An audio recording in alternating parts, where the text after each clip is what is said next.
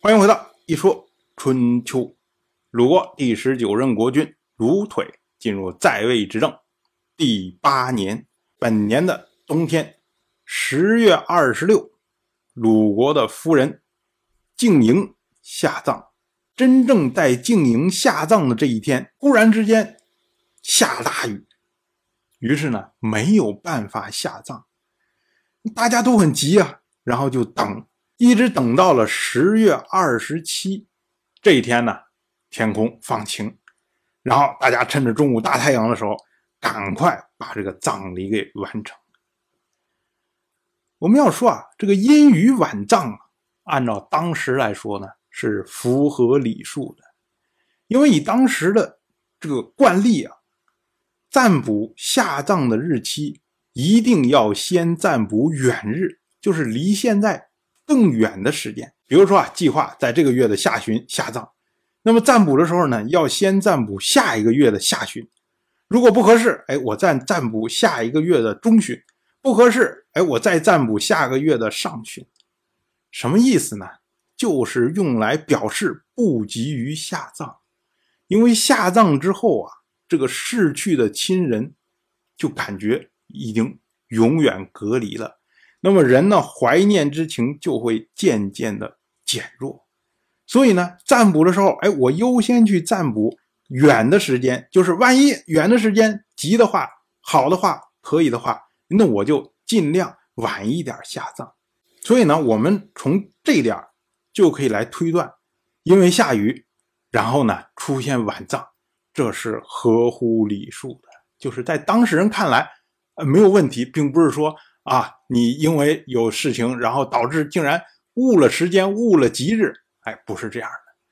但是呢，在春秋时期啊，下葬的日期喜欢选在柔日。所谓柔日啊，就是说古代它是以天干地支来记日。那么呢，它以单数的天干起头的，比如说甲、丙、戊、庚。人这些都被称为刚日，而以偶数的天干，比如说乙、丁、己、辛、癸这些呢，都被称为柔日。所以呢，本来鲁国计划在十月二十六这一天，这一天呢是己丑，也就是柔日下葬。可是因为下雨，所以呢改在了十月二十七。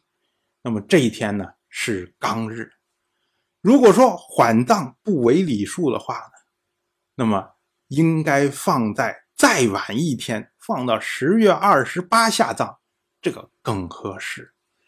但是想来啊，当时的人可能觉得说，哎呀，这好不容易天晴了，赶快下了葬，赶快完了事儿，要不然呢，你再等一天再下雨怎么办呢？再等两天，一直拖下去，所以呢，有这个压力。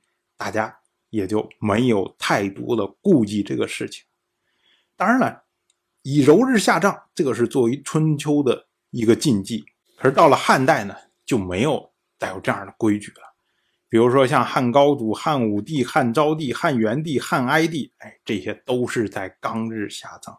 同样是本年的冬天，鲁国铸造了平阳的城墙。春秋记录这件事情呢，是因为冬季筑城。合乎时令。我们要说啊，在春秋里面有很多类似的这样的记录，就是住到这个城啊，住到那个城啊，住到那个城啊。但是有意思的是啊，所有的记录都是差不多的。比如说以前曾经有城中秋，这次呢叫做城平阳。可是呢，城中秋的时候，春秋之所以记录它，是因为。时令不对，所以呢，记下来要来谴责这一次筑城。可是这次城平阳，则是因为时令正好，所以呢，我记录下来予以褒奖。我们要说啊，如果仅从春秋给出的文字上，完全看不出来这条到底合适还是不合适，那我们怎么知道的呢？我们是看的传。那么翻过来。也就是说啊，作传的人并不完全根据春秋的记录来讲述，他根据更多的当时的这些资料，那么写《春秋》原文的，也就是《春秋经》原文的人，那他们写的时候，他们怎么来分辨呢？他们不分辨，因为《春秋经》本来就不是写给后世人看的，而是写给当时人看的。你想，当时筑一座城不合时令，所以那会儿的人大家都在批评他。那大家拿到《春秋》的记录一看，说：“哎，城中秋。”我一看我就知道，这肯定是批评他。如果当时大家都说：“哎，这个筑城筑了好，就应该在这个时候筑。”然后你拿出来春秋的记录一看，哦，城平阳，我就知道这是在褒奖他。当时人都知道，后世的人呢，只能通过传才能知道。这我们就说啊，春秋不是为后世人写的。当然，这些呢都是题外话。同样是本年的冬天，楚国讨伐陈国。我们说啊，去年的时候。晋国开了大盟会，当时呢，各个国家有头有脸的诸侯都来参加。这下呢，给陈国非常大的压力，因为在这次盟会之前，陈国至少和郑国是两个国家反对晋国。可是呢，郑国偷了个巧，在这个盟会之前，直接和晋国抢和，所以参加了盟会。这下呢，变成陈国落单了。你想这对陈国的压力有多大？所以呢，陈国不得不向晋国讲和。可是呢，你向晋国讲和，那就是背叛了楚国。